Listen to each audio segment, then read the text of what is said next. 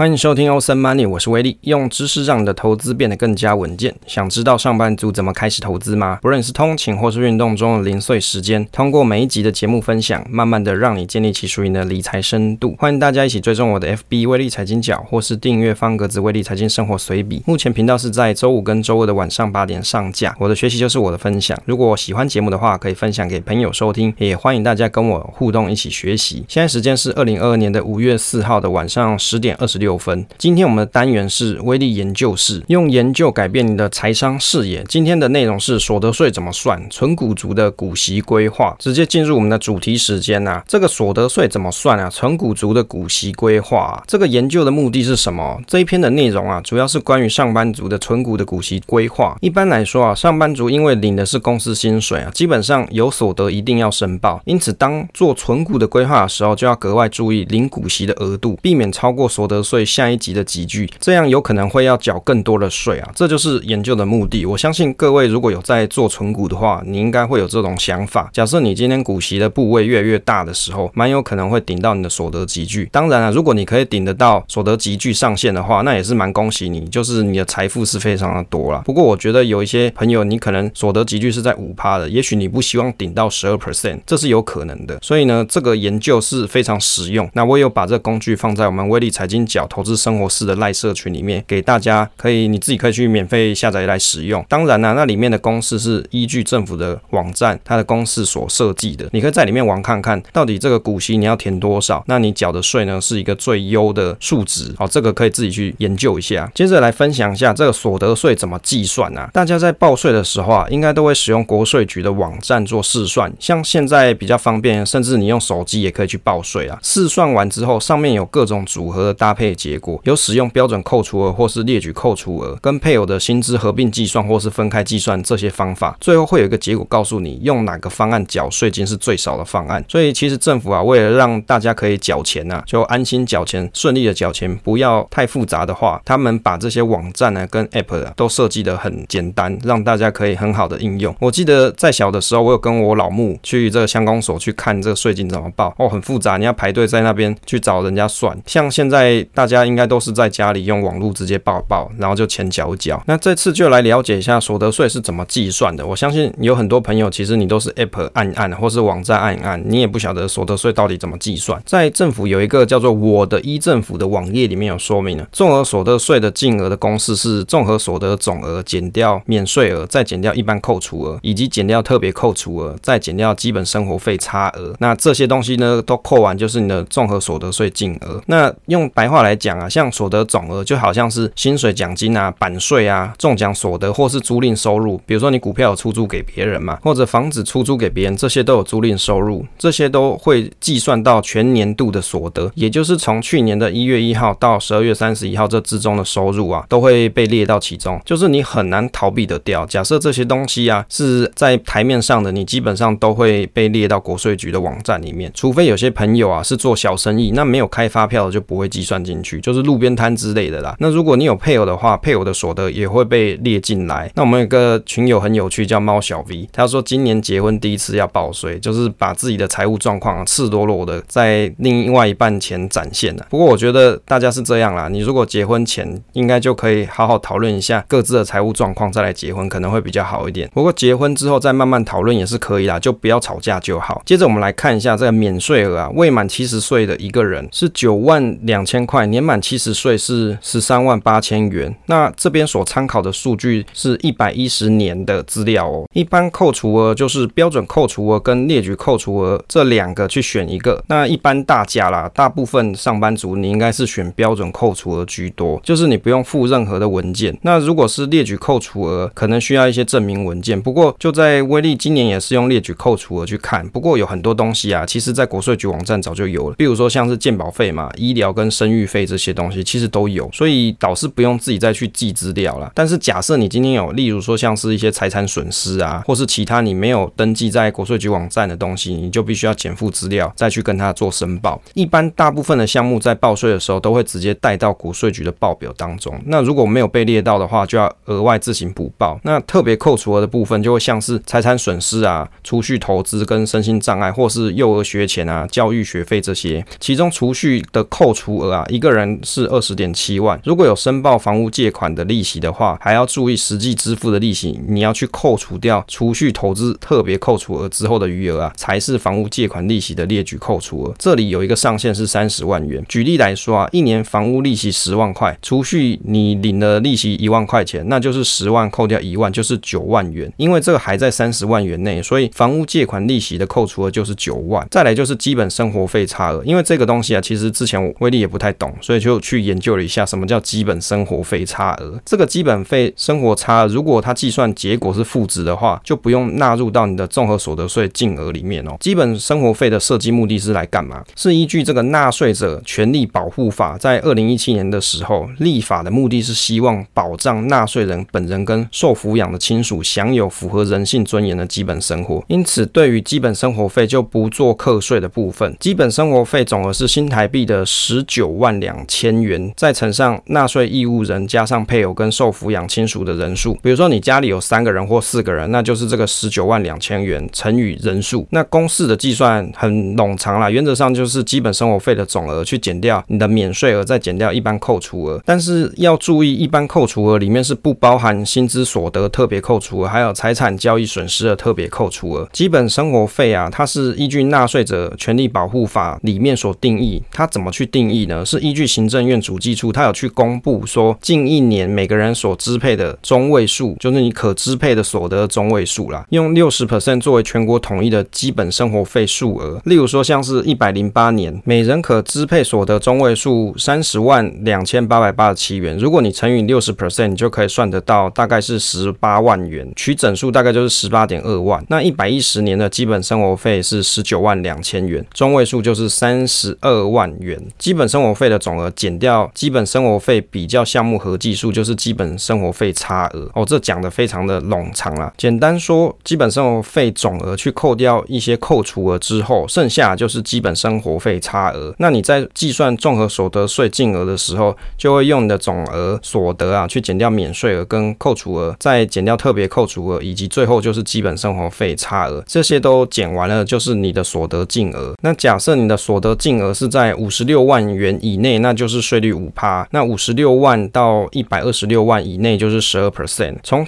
这个公式就可以计算得出所得税，然后你就可以开心报税。之后啊，报完你就可以研究一下怎么去节税，就来年呢、啊、你要怎么节税啊？基本上在合法的范围内，其实上班族可以节的税啊很有限。这个累进差额的意思啊，在所得税表上有一栏叫做累进差额，有很多朋友可能不知道这个是什么，因为大部分人报税的时候都是软体按一按就结束了。累计差额也是在软体当中就试算完毕了，但是实际上它的含义就是代表台湾的所得税是用分段课税的概念。例如说，像是小明今年综合所得税净额是七十六万，但是在五趴集聚的意思，在五十六万元以下都是五 percent，超过五 percent 的部分就是十二 percent 计算，所以计算缴税的金额就是二十乘上十二 percent，再加上五十六乘上五 percent，就是五点二万元。如果用累计差额计算，就比较单纯一点，就简单一点呐、啊，你直接把七十六万乘上十二 percent，再扣掉累进差额三点九二万之后啊，这个结果一样都是五点二万元。这个方式就是方便大家计算分段税率去使用。所以当有些朋友所得可能刚好超过五 percent 一点点，那这样可能税金增加的也不会太多。例如说，综合所得税金额是五十七万元的朋友啊，刚好超过五 percent 上限五十六万，因此要用十二 percent 计算金额，其实也只有一万元，等于是多一千两百块的意思啊，并不是说你所有的所得都是用十二 percent 计算。可能很多朋友不晓得分段计税，还以为都是用相同的税率去计税。所以你听完这一段，你大概就会知道说这个税率的概念是怎么样。接着来看股利所得申报的方式啊，一般来说，股利所得有两种课征方式，一个就是合并计税，再接着就是单一税率分开计税。一般来说，所得集聚如果你是在三十 percent 到四十 percent 以上啊高收入族，比较适合单一税率分开算。那股利用二十八 percent 的税率来计算，如果你是五 percent、十二 percent 到二十 percent，使用用合并计税啊比较划算，也就是股利并到收入当中，利用股利乘以八点五 percent 计算，可以得到股利扣抵税额上限就是八万元。最后将本来要缴的税金扣掉股利扣抵税额，就是最后的结果。五趴所得集聚的存股族啊，如果你从税制上来看，原则上所得集聚在五趴以上的存股族啊，股息都还要课税；五趴以下的存股族，代表说股息并到你的所得当中计算，等于就是用五趴计算股息的税金。但是因为股利扣抵税额是八点五 percent，因此等于是五减八点五趴，等于是负的三点五 percent，代表五趴所得集聚的朋友零股利反而有赚，甚至还有退税，等于是鼓励小资族多长期存股的意思啊，就鼓励大家多长期存股啦。存股退休族没有收入的朋友啊，此时因为没有薪资收入，所得集聚应该是五 percent，因此搭配股利扣抵税额之后，你还有退税的可能，让退休生活多增加一笔收入，相当开心呐。十二 percent 所得级距的存股族，举例来说啊，所得级距在十二 percent 的存股族，因为股息并到所得当中计算，因此股息就是用十二 percent 去计算税金。但是因为股利扣抵税额的机制，等于股利扣税部分是十二 percent 减八点五 percent，等于是三点五 percent 的意思。那二十 percent 所得级距的存股族，如果是这样子的朋友的话，那股利扣抵税额就是二十减八点五，等于十一点五 percent 的意思。所得级距越高的人，股息反而课税越重。如果所得级落在十二 percent 与二十 percent 交界的朋友，就可以去思考一下，你要怎么去节税，以免股利领太多，反而急剧跳一级，增加了不少税金的支出啊。股利扣抵税额够用吗？这个问题啊很好。股利扣抵税额有多加上一个门槛值上限八万块，也就是你反推股息要达到九十四万的时候才会达到上限值。如果是以五 percent 殖利率来反推本金，大概就是一千八百八十万。一般小资族要达到是要很久以后啊，应该对大部分的存股族来说是很够用。所得集聚跟股息比例优化的一个工具。那威利有在赖社群中分享给大家一个云端试算表，就放在记事本的群贴十八，你可以在里面自己去算股息所得的集聚，也可以自己去配看看。一般固定薪资的上班族很难短期去改变集聚，但是股息可以自己决定要领多少，你可以去调成一个适合的比例就好。基本上股息到一个金额之后，你要缴的所得税的金额上升的幅度就会比较少，有点很像那个 K D 钝化，有没有？就上升幅度就会比较小一点。那在这个工具里面有三个范例，第一个就是单身再加上列举扣除额，你可以改成标准扣除额也是 OK 的。第二个就是双薪再加上抚养长辈一人的列举扣除额，以及夫妻的薪水合并计算。第三个范例就是双薪然后养育一名子女，加上列举扣除额跟夫妻薪水分开计算。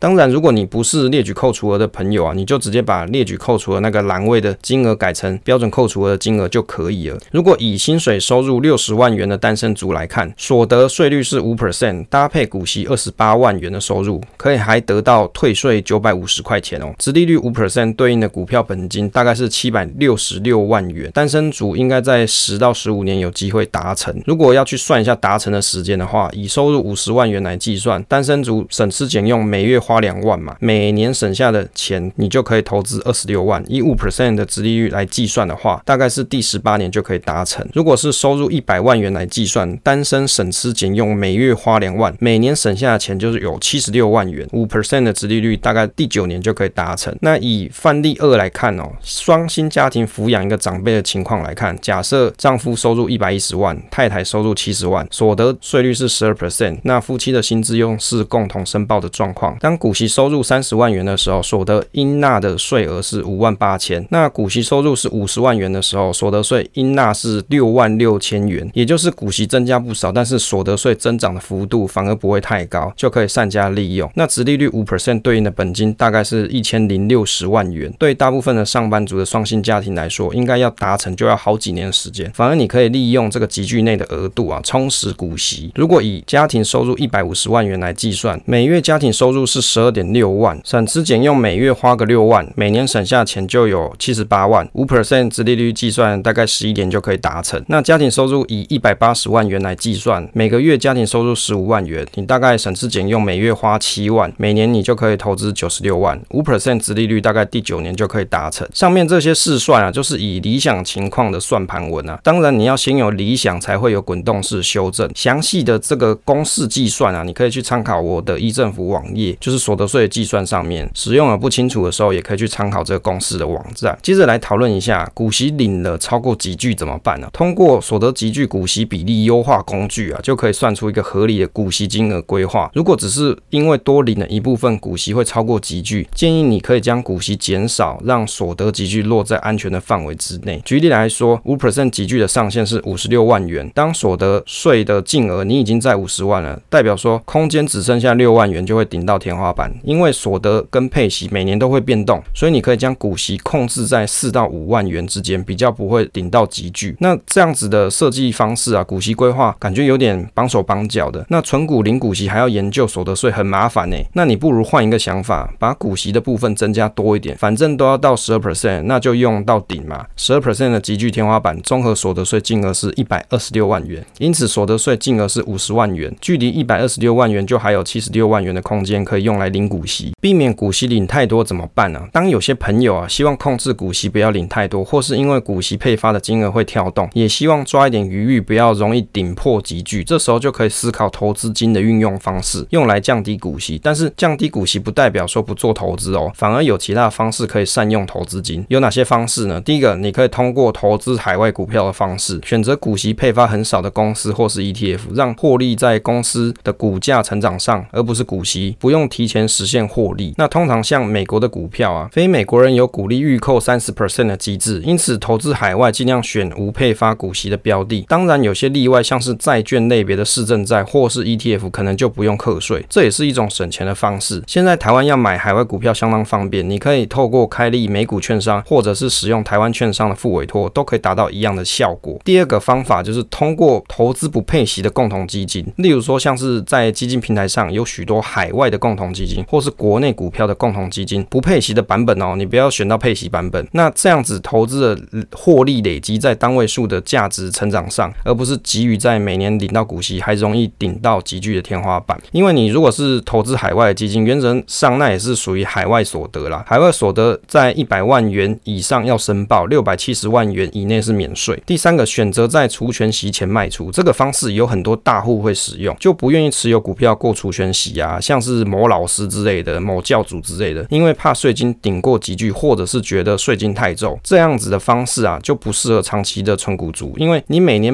买买进来之后，你还要选时间卖掉，缺点是你要有良好的进出点位判断能力。第四个选择其他的投资工具，例如说你可以将投资金啊转向买房子嘛，那房子的贷款缴息哦，房屋借款的利息扣除额也可以用在列举扣除额上使用。持有房屋，期待房价升值的同时，你也可以节税，这也是一个方案呐、啊。如果你投资外币一样没有股息的问题，也可以赚到汇差，当然有个人买卖外币的得失啊。不过不要忘记，如果当你有赚钱的时候，要记得去申报所得税，列为财产交易所得。那如果有发生你的损失出现的时候，也可以在当年度的财产交易所得里面去扣除，也是要申报啦。你要减负资料。再来一个问题，要不要去避二代鉴保？这个也是很多存股族会讨论的问题。就是存股的目的啊，是希望累积张数，但是当张数太多的时候，要扣二代鉴保。那二代鉴保是费用，不是税金。好，之前我们有个群友在纠正这一点，但也算是存股的成本之一啊。二代鉴保费率从二零二一年啊，从四点六九 percent 涨到五点一七 percent，那补充保费的费率也一起调整，从一点九一涨到二点一一 percent。不过二代健保补充保费的门槛是单次给付，也就是按一次给予的金额而定。那二零二一年一档股票单次配发的股利超过两万元以上，或是企业给个人超过两万元以上奖金，才要扣取补充保费的二点一一 percent。如果以直利率五 percent 计算啊，大概一个股票部位在四十万元，股息对应就是是两万块。这时候如果你要超过两万的时候，就会有二代健保补充保费出现。例如说单一个股的股票部位是四十二万，那股息对应是二点一万。超过两万的部分是一千元，这一千元就要再乘上二点一一 percent，大概是二十二元台币的二代健保补充保费。那关于二代健保补充保费的问题啊，威力有几个建议啊。第一个，如果你刚开始做存股规划的时候，对于单一个股的掌握能力不够，或是信心不足，你可以多配置几个不同产业的个股。那如果真的很在意这个保费的问题啊，那你可以分散在不同股票上。那二代健保的费用啊，这个补充保费的费用也可以变得比较低，或是不用缴。第二个，如果你真的想要避免这些费用，也可以在相同产业里面选不同公司做配置。例如说你喜欢电信业，可以搭配中华电信跟台湾大哥大两档嘛。这样也可以避掉这个费用。